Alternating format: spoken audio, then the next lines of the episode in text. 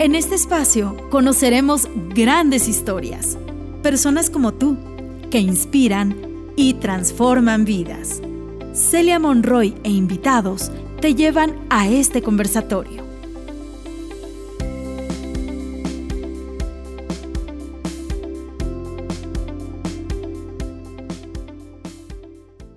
Y esta noche vamos a estar platicando con Isabel Barraza porque ella tiene una experiencia maravillosa que en el 2011 organizó y coordinó un eh, festival del Día de Muertos en el Panteón Civil de Dolores llamado El Sentir de las Calaveras, donde artistas, promotores culturales, antropólogos, instituciones culturales y gubernamentales, gobiernos de estados, universidades y patrocinadores lanzaron a nivel nacional un sitio web, redes sociales y un concurso fotográfico, lo cual pues fue un boom realmente para, para este, este nuevo sentido de cómo vemos como mexicanos el ritual de la muerte, ¿no? Nosotros que tenemos una, una dualidad de, de verlo aquello dramático, doloroso y hacerlo festivo, ¿no? Reburlarnos de alguna manera o hacernos hacer una, una festividad de lo que para nosotros los demás puede ser un dolor, nosotros lo transmutamos y decimos de aquí somos, ¿no?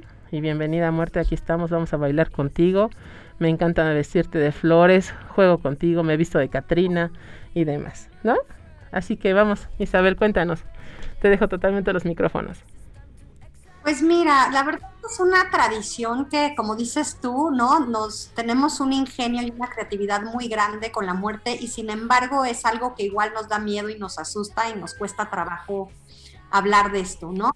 Eh, la ofrenda de Día de Muertos, la verdad es que tiene un significado tan profundo y tan bonito que luego, más como citadinos, creo que no la acabamos de entender porque en los pueblos más este, rurales o más indígenas hay una profundidad en sus creencias y en las narrativas que se vuelven lo más íntimo del lugar, ¿no? Cuando organicé este festival que mencionas, tuve contacto con una promotora cultural del estado de Morelos, Patricia Gejisol Jiménez Pons, ¿no? Y ella me decía, Isabel, no tienes idea la intimidad y, lo vulnerable que, ¿no? Que, se trata. Nosotros como turistas vamos a visitar que Oaxaca, que Páscuaro, ¿no? Y como dices tú, hay mucha parte de fiesta y mucha parte alegre, pero cuando entras a una casa a ver una ofrenda, te está contando un pasado una certidumbre de su existencia, es un acto de memoria y es su intimidad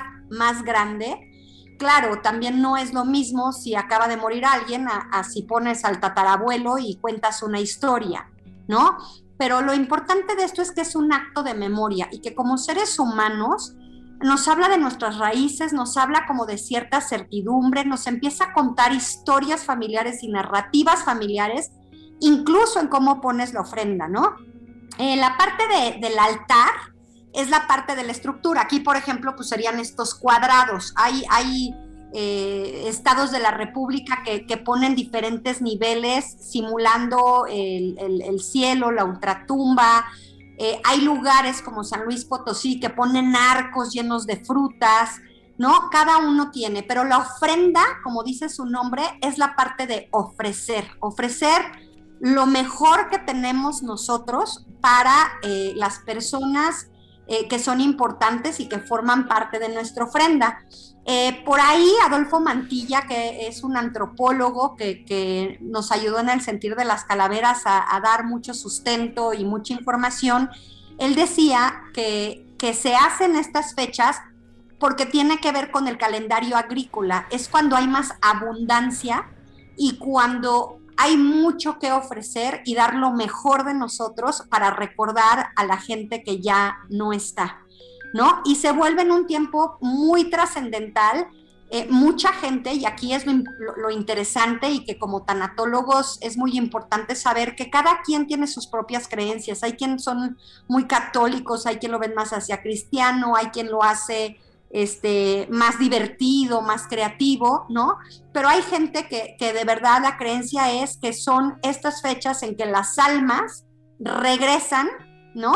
Este, y están entre nosotros. Entonces, es una tradición que combina una concepción del cosmos todas las culturas, en todos la historia, siempre están volteando a ver o, a preguntarse qué hay más allá, cómo es la vida después de la muerte, cómo a través de esas ideas o esas historias y esas narrativas tienen una concepción del cosmos, ¿no? Entonces no es cualquier cosa de lo que estamos hablando, egipcios, este, emperadores romanos, ¿no? La importancia que le daban a un mausoleo, a una tumba, ¿no? Porque ahí está el pues, Taj Mahal, está el Taj Mahal ahí nada más. Nada más estamos hablando de una cuestión de amor y combinada con la muerte y rendir culto al ser amado, pues así también están las pirámides, ¿no? También que contenían los féretros de, pues así de, de los faraones, aquí en México también, en las distintas etnias que teníamos también originarias. Y aquí, por ejemplo, tengo un comentario de la maestra Tania Gobea, que también fue prácticamente la primera que estuvo con nosotros acompañándonos aquí en Radio Congeladora T Campus Toluca, ya saben, a todo lo que da. Y ella me hace el comentario vía WhatsApp, porque ya sabemos que algunos eh, pues no pueden eh, vernos desde Facebook, no se andan transitando y están escuchándonos desde radio, ¿no? Desde la, estación es http dos puntos doble diagonal radiocongeladora.com.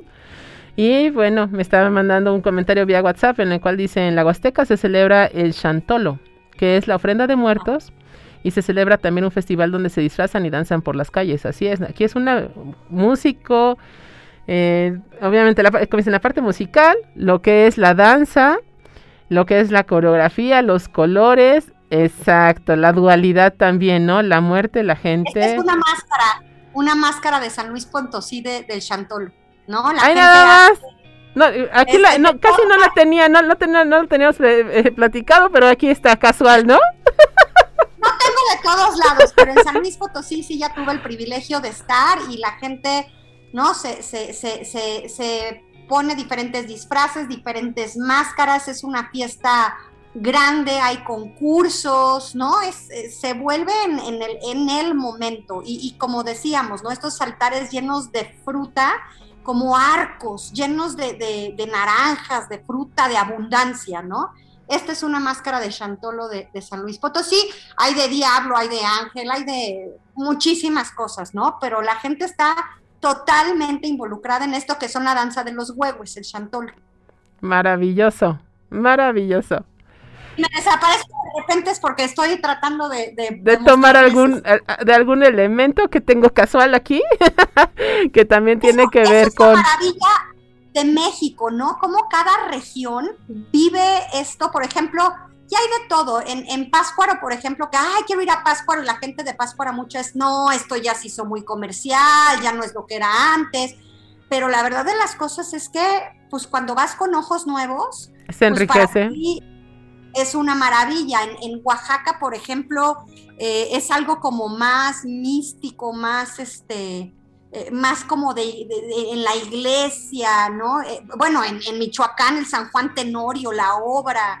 En Campeche, por ejemplo, hay unas tradiciones en algunos lugares en donde sacan los huesos, los limpian y después los vuelven a enterrar. O sea, la riqueza de nuestro país, así como hay riqueza gastronómica, de lenguas y de todo, Día de Muertos no es la excepción y, se vuelve algo maravilloso.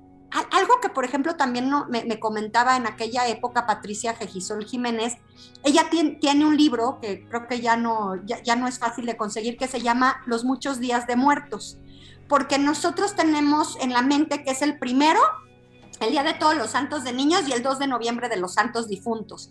Sin embargo, y, el antropólogo también Adolfo Mantilla decían, hay estados donde celebran eh, por muerte violenta y tienen un día. Hay otros que son eh, estados que celebran a los muertos nuevos, es decir, los recientes y los de más de 10 años. Y si es muerte por accidente, almas que murieron sin ser bautizados. Entonces, este libro de los muchos días de muertos es una maravilla, ¿no? Porque a lo mejor también eh, por la presencia de la festividad americana de Halloween, ¿no? Nosotros ya encasillamos y no entendemos la riqueza tan grande que tenemos a nivel país con, con esta ofrenda de, Día de Muertos, ¿no? Lo maravilloso aquí es la diversidad, Isabel. Y como tú dices, las distintas, las distintas eh, concepciones que tenemos ideológicas, culturales, porque si bien México es uno solo y lo tenemos en el corazón, somos el conjunto ¿no? De distintas formas de pensar. Y también eh, en esta ocasión iniciamos, fíjate, es nuestra, nuestro tercer, bueno, nuestra tercera emisión aquí en Radio Congeladora y esta noche también estamos innovando en algo más. Esta noche también estamos siendo inclusivos. Porque aún escucha que tenemos aquí en el corazón y que también es Exatec, nos hizo una solicitud y, y creo que, que somos buenos para escuchar y no solamente eso, sino para poner manos a la obra. A veces no sabemos, nacemos sabiendo todo, pero sí tenemos la buena voluntad de incluir a todos, que todos se sientan partícipes y que sepan que esta es su casa. Por la mañana un compañero de trabajo me dijo, oye, Shelly, es que no todos tenemos Facebook, entonces ¿cómo podemos escucharte? Y le dije, ah, bueno, deja pregunto. Y entonces salió vía radio por punto .com, la dirección que les dije hace rato. Otra persona, como les comento, él tiene déficit auditivo, me dijo, oye, pero es que yo quisiera escucharte, pero no entiendo, ¿no? ¿Podrías ponerle subtítulos? Y esta noche está siendo posible y esta noche tenemos la primera transmisión de Radio Congeladora con video subtitular. Así que, sí, aquí caben todos, ¿sabes? En nuestro corazón y, en, en, nuestro corazón y en todo, en todo lo que hacemos. Queremos justamente fortalecer nuestra comunidad, como lo dije inicialmente comunidad y no solamente estamos hablando de Exatec, sino que nos redemos y hagamos un mundo y un México mejor. Así que vamos a continuar con esto porque tú tienes muchísima tela que de dónde cortar. Vamos, continuemos. Pues tenemos, varias cosas, ¿no? Porque, por ejemplo, ¿no? Eh, en el significado este más amplio, ¿no? ¿Por qué colocaría una ofrenda? Yo hace unos años invité a amigas, así de, oigan, voy a, voy a estar abierta la casa de tal hora a tal hora, vengan y, este, y pues vengan a ver esto, porque la verdad es que pues mucha gente ya se mueve con Halloween y yo lo, que está bien, que se diviertan, pero yo era como, vengan a ver qué es Día de Muertos, ¿no? Y yo decía, con que una persona, un niño se inspire para poner una ofrenda y que entienda el significado, ¿por qué colocamos una ofrenda? ¿No? Ya dijimos que es un acto de memoria, es un acto que nos da certidumbre porque en una ofrenda empiezas a decir, oye, pues es el tío Panchito y el tío Panchito hizo tal cosa y fíjate que cuento una anécdota.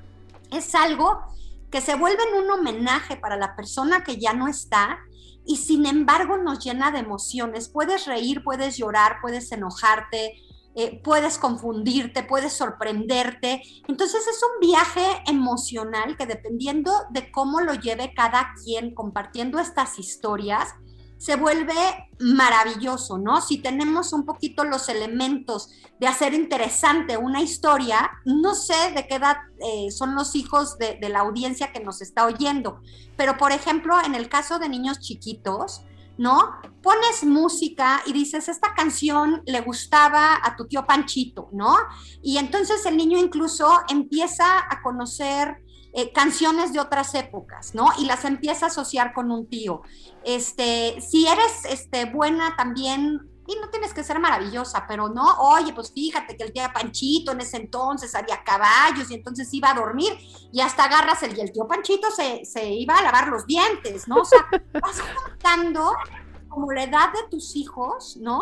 Con las historias que se vuelven cercanas y los niños, los niños se vuelven maravillosos. Mi, hijo a los 3, 4 años, mi mamá le dijo que cuando te morías eras una estrellita en el cielo. Estábamos en Guadalajara en un hotel que tenías que caminar hacia el cuarto y solito empezó a decir, buenas noches, papá Nane, buenas noches, mamá Nane. O sea, empezó a decir a todos los que teníamos en la ofrenda, pero era como algo tan cercano a él. Son sus tatarabuelos, el niño no los conoció. ¿No?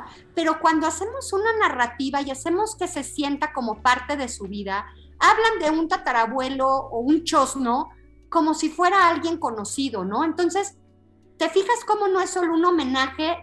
También ya hablamos de un acto de dar y de ofrecer lo mejor que tenemos. Hay quien en las ofrendas las hacen totalmente gastronómicas, ¿no?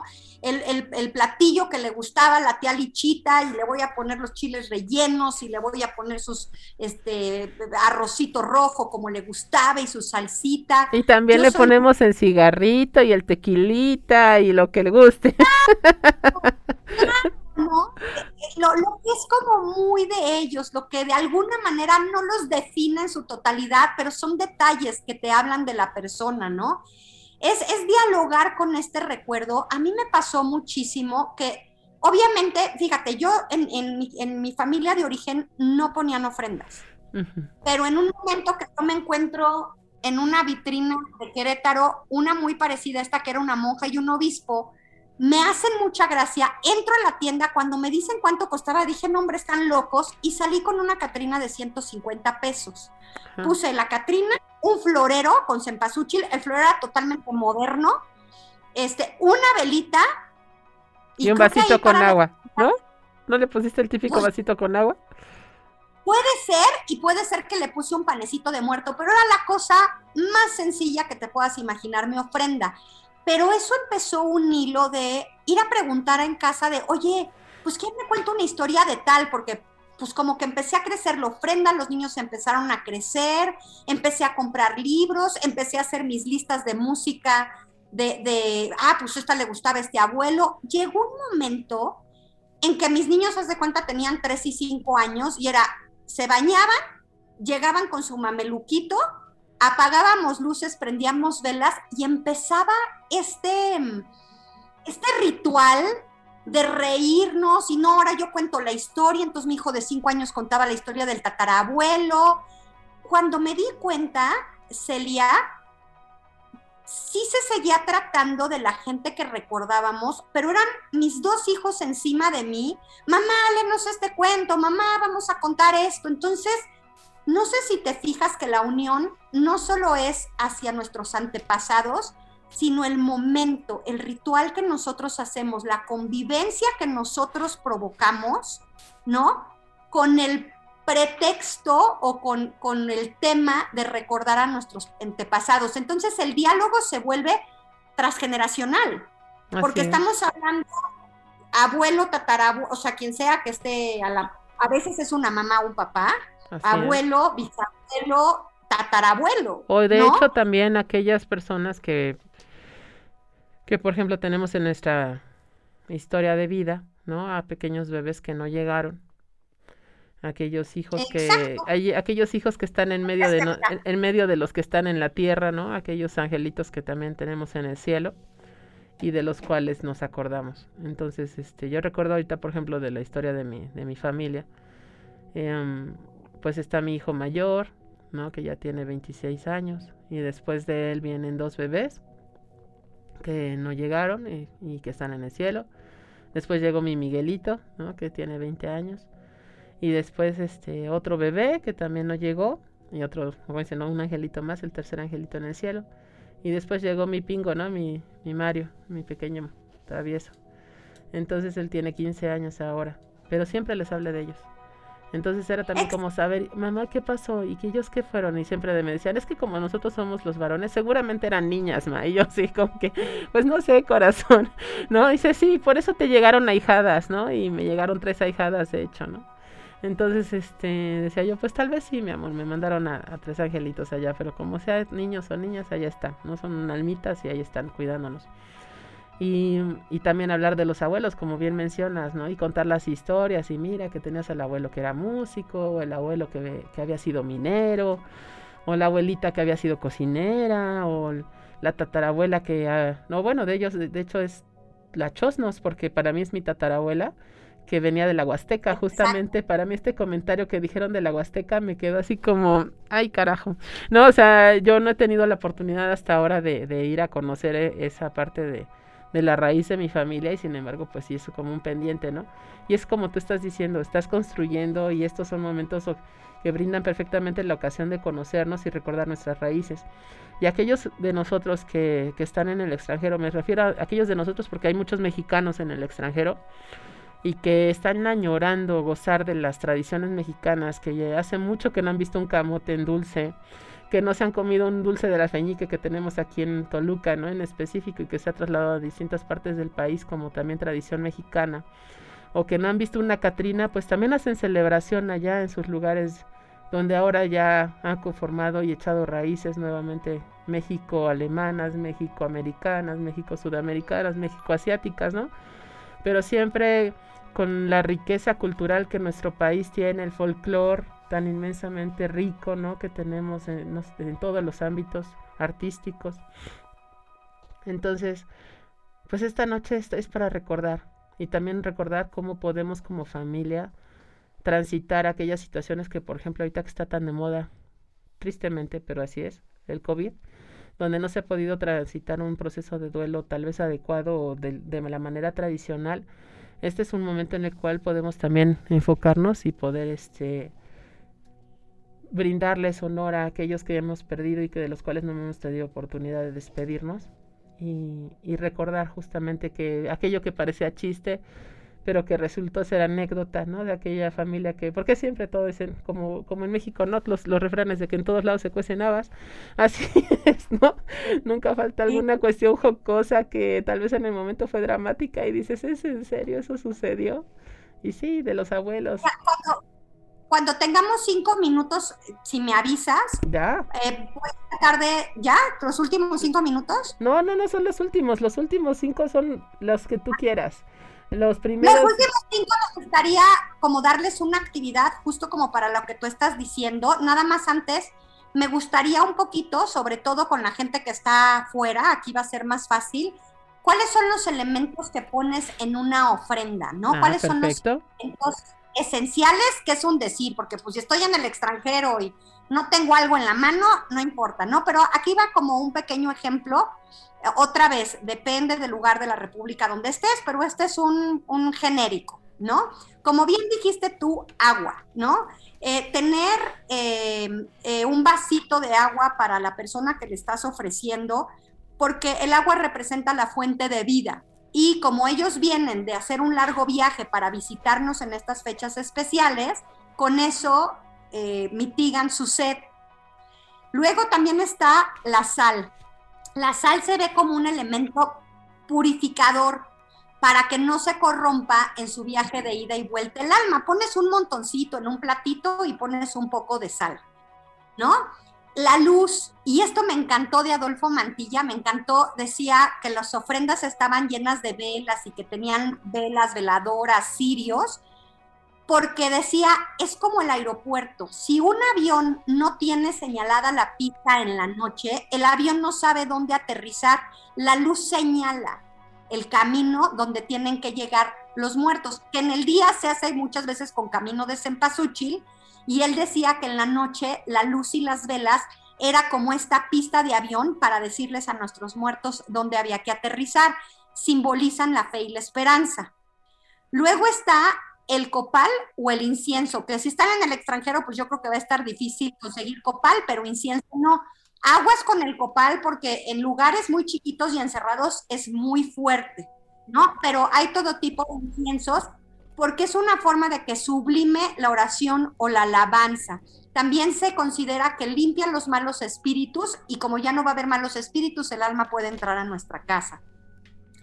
Las flores adornan y aromatizan el, lugar. El cempasúchil tiene un lugar más este, muy especial. Aquí en pantalla, no sé si ven esta como guinda, se llama terciopelo, que también es de los Y ahorita que decías tú eso de los niños, ¿no? aquí también hay este, ay, ¿cómo se llama? La nube. el nombre. Nube. La nubecita, que las flores blancas se hacen justo para, para, para los niños, ¿no? Ah, no sabía, ¿en serio? ¿Es para los niños? Sí, te digo, depende de dónde estés de la República. A lo mejor en Campeche te dicen otra cosa, ¿no? Pero en general la nubecita es para los niños. Ah. ¿No? Por ejemplo, yo aquí para, para el, el bebé que perdí, tan chiquititito y no importa, pero acomoda. Acomoda. ternura! acomoda en su lugar a la familia. No es lo mismo decir soy el primero, que soy el quinto, que soy el cuarto, o éramos tres, no nació, pero le da una estructura familiar. Por eso es importante la narrativa este, de decir. Lo que pasa es que a veces, ay, no, mejor no le digo, que no se enteren, que no sepan por qué, porque le rehuimos nosotros al tema. Si nos cuesta trabajo a nosotros hablar de esas cosas, es como el sexo. Yo siempre digo, la muerte y el sexo se parecen muchísimo. Ay, caramba. ¿Quién les va a decir? ¿Cómo les voy a decir? Pero, pero qué, ¿no? O sea, tenemos tanta dificultad de hablar de los temas más naturales de la vida que no sabemos cómo decirlo ni cómo explicarle porque ni nosotros mismos lo tenemos procesado. Mira que los franceses le dicen la pequeña muerte, ¿eh? Sí, sí, sí. Pero bueno. ¿Ya nos vamos a poner aquí intensas o qué onda, Isabel? No, no, no, estoy diciendo que a nivel familiar, si nosotros no tenemos resuelto el cómo hablar de la muerte o verlo como algo natural y como parte de la vida, pues difícilmente le vamos a poder pasar, o sea, pues si, yo me pongo nerviosa y cómo le digo, y chin, y, si me pregunta, pues eso es lo que voy a transmitir en mi familia, ¿no?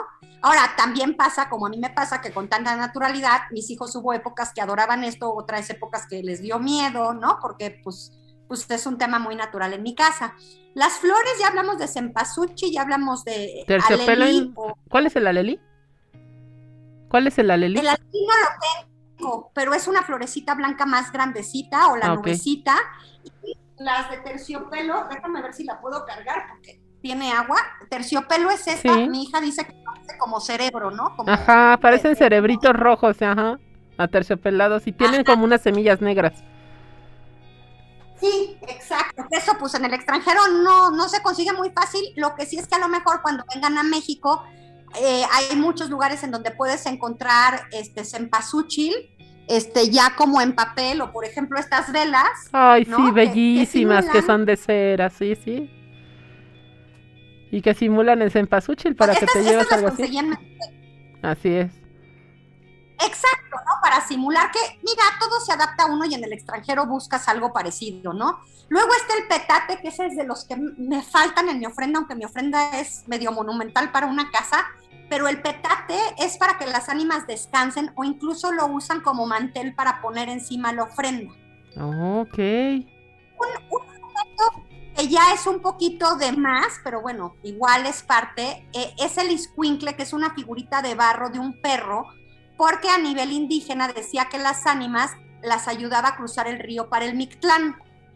Obviamente tenemos nuestro pan, ¿no? El pan de muerto, el típico en el que, en el que si lo ves por arriba están los huesitos, y es el elemento fraternal y uno de los más preciados del altar, simulando la, la comida, ¿no? La gastronomía, los alimentos. El retrato, pues el retrato pues es, se, vuelve, es más, hay altares que solo se, hacen para una persona. El mío, por ejemplo, es multifamiliar, ¿no? Hay, hay este... Tienes eh, su apartado para cada quien. Los tienes como en un departamento, oye.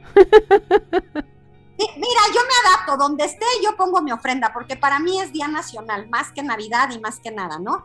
Eh, el retrato hay algunos lugares de la República Mexicana que los voltean y solo lo puedes ver a través de un espejo. Porque es una oh. de ver, eh, ¿no? Que ya murió. Entonces hacen, hacen eso, se hace en todos los lugares. También está la cruz de ceniza, ¿no? Que, que simula a nivel católico las ánimas en el purgatorio. Están también los aguamaniles, ese sí tengo aquí uno. ¿no? ¿Qué es un aguamanil? oh en agua y le pones una toalla y un jabón para que puedan asearse y lavarse después del largo viaje. Wow. También, pues el licor siempre, pues es muy, ¿no? En las ofrendas, que si el tío tomaba cerveza, le pones la cerveza, que si tomaba mezcal, tomaba mezcal, ¿no? El papel picado, este, donde a veces pones eh, no solo de adorno, sino también como tipo mantelito, ¿no? O, o este, o como festivo, ¿no? Totalmente colgando en la parte de arriba como si fuera día de fiesta. Ajá. Exacto. Y la imagen de los santos, si eres católico, este, hay mucha gente que pone muchas figuras religiosas. Creo que eso es lo más bonito en ese sentido de hacer una ofrenda de Día de Muertos muy tuya, ¿no? Hay elementos generales, pero el chiste es que tú pongas el corazón, tu creatividad, ¿no? El, cómo te involucras con este pasado para, para disfrutar tu ofrenda, ¿no? Aquí no hay nadie que, ninguna policía de la ofrenda que te va a venir a decir si está bien o está mal, sino más bien es esto de ofrecer, dar, honrar, ¿no? Algo hermosísimo que no oigo mucho, pero que la ofrenda sí nos da, es que involucra los cinco sentidos. Con estos elementos que les acabo de contar, el gusto está en la comida y en la bebida. La vista está pues en los múltiples elementos, flores, este, los colores del papel picado, los retratos, bueno, en mi caso las catrinas. En el olfato hay fragancias, está la fragancia de las flores, a veces hay algunas ceras, ¿no? Que, tienen cierto olor, no necesariamente aromático, sino la misma cera, y está el incienso o copal. En el oído está la música, digo, en panteones tú ves que hasta llevan mariachis, ¿no? Y, se ponen a cantarle. Y también las velas en cierto momento tienen cierto siseo y cierto este, tronar, Así ¿no? es.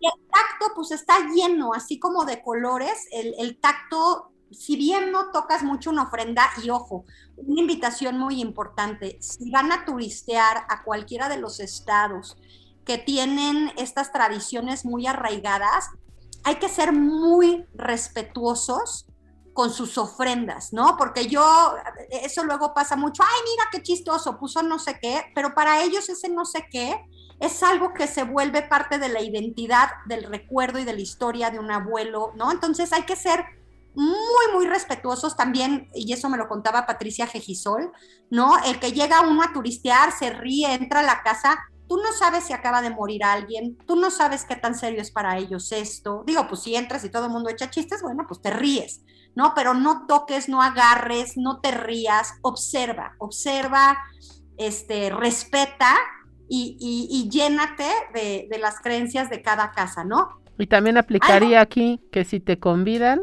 come. Ah, sí, sí, sí, sí, sí, porque te están ofreciendo lo mejor que tienen. Así es. Sí, totalmente, Celia. Otra cosa que también tiene el altar de muertos son los cuatro elementos. Tiene agua en las bebidas que le ponemos, en el licor o en el aguamanil, que es la jarrita. Tiene fuego en las velas y en las veladoras. Tiene tierra en la cruz de ceniza, en las flores y en los alimentos.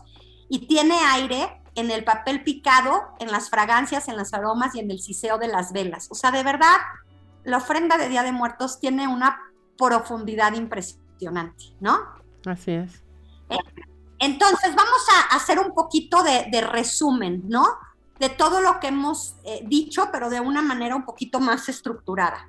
Integra la familia en diferentes generaciones, ¿no? Puede involucrar cinco o siete generaciones y también dependiendo de dónde estás y dónde te encuentres, integra las comunidades. Así es. Es una expresión individual, pero también es una expresión comunitaria. Nos proporciona identidad. Cuando tú empiezas a hacer todo esto y conoces a tus abuelos, a tus tatarabuelos, que si la familia, que es el tía Panchito, poco a poco te va dando raíces e identidad. Este vínculo es físico, ¿no? Empiezas a poner cosas que de alguien que no Materiales. conociste. Materiales se vuelve emocional, porque como te dije, puedo llorar, puedo reír, puedo enojarme, o, me confunde, o me sorprende. O sea, una ofrenda de muertos no te deja apático. Claro ¿no? que no. Algo, te produce. Y, y la gente que logra conectar con esta tradición de una manera este, más profunda, sí es una experiencia y un vínculo espiritual y para mucha gente incluso hasta místico, ¿no? Con este de viene del alma, me viene a visitar y yo le doy toda mi atención y lo que tengo mejor de mí para hacer esta conexión entre mundos, ¿no? Ya hablamos que con los cuatro elementos invita los cinco, invita los cinco sentidos y también como lo que tú decías, ¿no? Muchas veces involucra un proceso de sanación y estabiliza el vínculo con otro, ¿no? Porque puedo eh, sanar ese dolor o sentir ese dolor que muchas veces rehuimos y huimos de él con algo y con un ritual. Los rituales hacen que también eh, esta parte de sanación se vuelva importante, ¿no? A través de un ritual, ya sea solo o a nivel familiar. Y de hecho también es una invitación para aquellos que también eh, acostumbran ir a, al panteón a dejar flores o a, rendir también sus pues sus honores, ¿no? Aquellos que, se, que han trascendido, que, se han, que han cambiado de nivel existencial. Porque si bien los tienes en tu casa y sientes hasta como, como el aroma de las flores y cómo es combinado con el de la cera y los alimentos, dan un toque distinto al aroma propio de tu hogar. También el ambiente ¿no? emocional que se vive con, la, con el hecho de estar recordándolos, las historias que también comentabas. El hecho de, que también aquí es día festivo y entonces para algunos el día primero es mediodía de trabajo y el día dos es día de asueto. Entonces es una invitación a no tener pretextos y a ir a, a ver a aquellos que, que tal vez no, no, dejaste de ver. Algunas personas todavía tienen la costumbre de enterrar a sus muertos, ¿no? Otros ya se vuelven más modernos y los, eh, los esparcen en algún lugar. Eh, algunos no pudieron eh, ni siquiera despedirse, como bien sabemos, no tuvieron un cuerpo que llorar, únicamente les entregaron una cajita con cenizas o bien un féretro totalmente plegado como si fuera, pues no sé, una tarima de algún producto, ¿no? Entonces nunca pudieron ver a nadie. No como pudieron abrazarlo, no pudieron llorarle, no pudieron decirle adiós. Entonces esta noche, pues ahí está. Esta noche, bueno, hablando no necesariamente del día de hoy miércoles, ¿no? Sino que estamos hablando de la noche en que vamos a prender las velas y pensar en aquellos y hablar de familia y recordarlos y traernos, a, traernos aquí a este mundo con nuestra mente, con nuestro corazón. Espiritualmente hacemos un llamado, ¿no? Y, y, si bien como en alguna película infantil se representó de que si no tenías la fotografía no le iban a dar el pase de salido al alma para venir a visitarnos, eh, podemos acordarnos de las canciones, como bien dices, ¿no? Que tú decías, ah, ya, ya, hice mi playlist de la familia, ¿no? ¿Cuál le gustaba al abuelito, a la abuelita, al tartarabuelo, al tío? O qué canción yo quiero cantar desde mi corazón y que me, y que me recuerda tal vez un momento histórico entrañable con esas personas, ¿no? Ahorita tenemos un aviso de, de que tenemos 10 minutos aún de transmisión. Sabemos que empezamos tarde, una disculpa al respecto, pero ya saben, estamos aprendiendo y justo todo, todo se conjunta. Pero está surgiendo algo muy maravilloso. Esta noche pues quiero mandar besos a las personas que saben que están en mi corazón, a mis hijos y a, aquellos seres que, que llegan a, a, brindar de amor y de llenar de amor nuestra, nuestra existencia. Hay que recordar a aquellos muertos que, que que tenemos en nuestra familia, sí, pero yo creo que también es una invitación a la vida, a recordar y a valorar a aquellas personas que tenemos aquí, por, por eso compartimos el pan y la sal, ¿no? Por eso estamos, son momentos de estar en familia y de, y de decirle a tus hijos, los te amo, a tu pareja, te amo, inmensamente has llegado a iluminar mi vida, de decirle a tus padres, gracias padres por, la, por nuestra existencia, ¿no? Por también formar parte de lo que, de lo que soy en este día. Así que es una invitación también a la vida, es una celebración de muerte y vida, es una dualidad eterna en la que estamos, ¿no? en la que coexistiendo. Y es una manera de crear raíces, como bien lo dices, pero también de ver hacia el futuro y ver qué legado estamos dejando hacia nuestros hijos, ¿no? y hacia aquellos que, que pueden transitar, porque como sabemos, sabemos qué día nacemos, pero no sabemos qué día vamos a morir.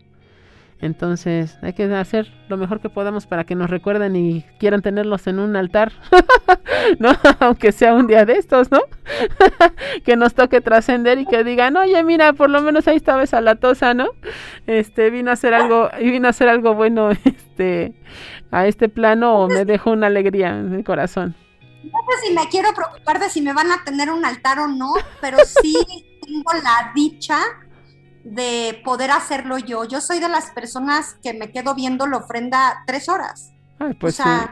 No, yo me, yo me acuerdo de las que ponía que era tomar todo el comedor y hacerlo, o sea, porque a mí, yo cada vez que iba a algún lugar a comprar, ah, bueno, porque también ya sabes la, onda de que vamos a, viendo la, la, maravillosa muestra que tenemos de artistas, ¿no? Que son artesanos mexicanos que tienen una creatividad inmensa, ¿no? Por ejemplo, Metepec que hacen el árbol de la vida también para especial para estas festividades, ¿no? Con, con algún tipo de, de, alusión a la muerte y, eh, y tener un pequeño detalle de nuestro México en nuestra en nuestra mesa, ¿no? En nuestra ofrenda. Ándale. Ve, ve, por algún elemento, seguramente te acordaste. Ahí tienes. Te estoy diciendo justamente, ¿eh? ¿Ves? ¿Ves cómo sé? Yo sé. Eso lo tenemos en nuestro querido Metepec, porque tenemos sí la creatividad a todo lo que da. con algún elemento que hablamos del Catrín y la Catrina, ¿no? Y que a la que con la cual también no hablamos del tema, pero se hacen calaveritas, se hacen poesías para estar charlando con la muerte y decirle, aquí estoy, tal vez me, niego a, irme, pero si me voy contigo me voy bailando, me voy gozando, ¿no? Y dejo a los demás felices de o no de, porque yo gocé esta existencia y lo hice a mi manera y lo viví intensamente y aquí estoy. Y yo lo, que hablaba de lo del nicho, de ver si, llegamos a estar, es, es, en, es en, la parte de la broma de decir, híjole, y me va a ir a dar el pase. Quisiera saber cómo está eso. Iré y regresaré, les jalaré los piecitos a los niños que se porten mal. o será como un viento fresco que de repente sientan llegar a la casa, ¿no? Que digan, ay, por aquí anda mi mamá. Claro, claro, no, de verdad es, es, es algo precioso. Y mira, diciendo tú que nos faltaban 10 minutos, que ahorita ya han de ser menos, hay una actividad muy, bonita que a mí me gusta mucho hacer eh, para cuando voy dirigiendo, ¿no? Porque digo, no es lo mismo estar en mi casa y estar disfrutando yo a tener un grupo de alguien que acaba de morir y ayudarlos a expresar. Por ejemplo, esto lo hice en una empresa, acaba de haber una muerte, híjole, yo creo que ni un mes, y entonces se invitó, se invitó a la gente a participar de, oigan, pues se necesitan flores, se necesita papel picado, dimos la explicación de los elementos, de los significados, pero una vez que ya estaba la ofrenda puesta, hay en, Google lo encuentran, eh, hay, hay, un círculo que parece como una flor, otra gente que es un, dicen que es una estrella, que se llama La Rueda de las Emociones de Robert Plutchik. Okay. Si lo googlean, luego, luego les aparece. Es una flor como de muchos colores porque esta persona lo que hace es comparar emociones con colores, no me voy a adentrar a eso, pero entonces la amarilla es alegría, la verde dice admiración, confianza y aceptación, luego viene terror, miedo y aprensión, entonces te pone de una manera muy sencilla y una más sofisticada, pero esta es la más sencillita, te pone como una serie de emociones que van desde la alegría hasta el odio y la tristeza. ¿Qué hago yo con esa actividad cuando estoy dirigiendo un grupo? Les pido que recuerden a la persona y vamos a suponer que se llama Juanito, la persona que acaba de fallecer. Entonces, en un ejercicio, yo voy con esa flor, no se la enseño a nadie más, y voy como viendo, ok, eh, cuéntenme, ¿qué le daba miedo a Juanito? Y entonces alguien empieza, ay no, pues era retesacón, le daban miedo a los tlacuaches, ah, y empieza la historia. ¿no? Y luego, oigan, y trato, trato de alternar una emoción difícil con una emoción más fácil, y hablo difícil porque es más difícil de hablar de tristeza que de alegría, ¿no? Entonces trato de ir viendo de, del miedo a la alegría. ¿Y, qué hacía ponerse triste a Juanito? Entonces alguien más sale y salen dos o tres anécdotas. Ah, ¿cómo crees? Y, y dejas que las personas hablen, elaboras, este, oye, a ver, no me acordaba de esa anécdota, te ríes, lloras. Oye, ¿qué le interesaba? ¿Qué era algo que le interesaba a Juanito? Algo que le gustaba hacer. Y entonces te vas al enojo, te vas al odio, te vas a la, a la confianza, te vas a lo que la admiraba. Y es una manera muy bonita de equilibrar el recuerdo de la persona, porque hay un fenómeno que es muy natural y que yo creo que todos lo hemos detectado, que cuando alguien muere, se vuelve la mejor persona del planeta lindo, guapo, simpático, amoroso, ya no nos acordamos de su humanidad. Entonces este ejercicio nos permite equilibrar el recuerdo de la persona hablando de muchas maneras de él sin que todo sea positivo. No se trata de hablar negativamente de él, se trata de entender que era una persona que como cualquier otra tenía miedo, había cosas que le causaban tristeza, había cosas que odiaba, había cosas que rechazaba y eso hace que se equilibre de una manera muy padre y también que puedan fluctuar diversas emociones en esas narrativas eh, de lo que vamos hablando de la persona que falleció. Es una desmitificación. Sí, sí, sí. Cuando estamos hablando del tatarabuelo, pues tampoco lo conoces tanto para saber que le daba miedo, que le gustaba, ¿no? Ahí nada más tenemos los pedazos que la familia nos da.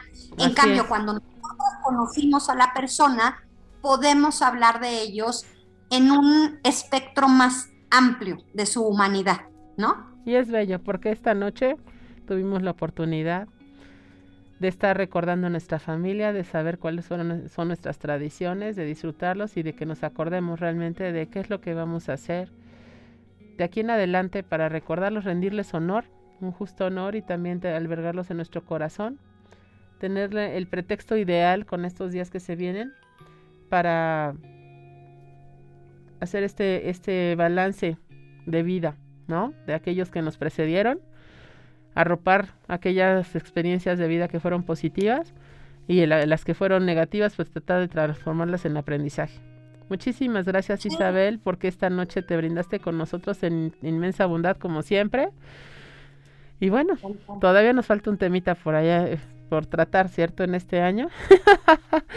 y sí, así es, les digo que nos, nos convertimos en, en, el club también de Exatec Mamás, pero estamos como con una bondad de una ponente como lo es Isabel Barraza, una mujer con múltiples facetas. Y esta noche te agradecemos infinitamente que te hayas brindado para el Club Exatec Mamás Coordinación Toluca. Gracias a, a, a todos los que están aquí que esta noche puedo decir que Gemma Suárez, como siempre, ya sabes, el, haciendo la parte de, lo que es el arte, ¿no? Los flyers. Un reconocimiento que posteriormente te haremos llegar. A José Armando García Monroy, que es aquí nuestro becario asignado en el club.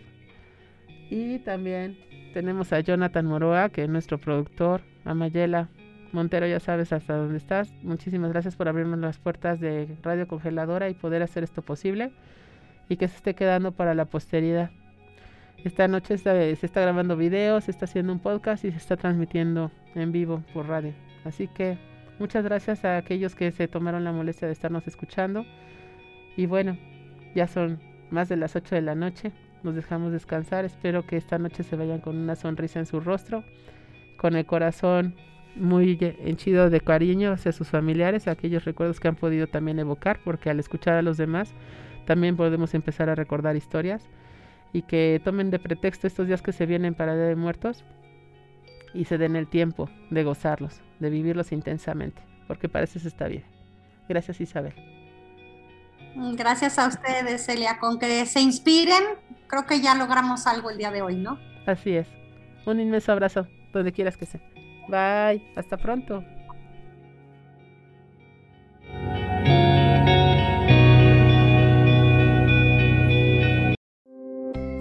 Te esperamos en el próximo espacio del conversatorio, donde seguiremos contando historias con temas de hoy. Gracias al Club de Mamás Exatec Toluca.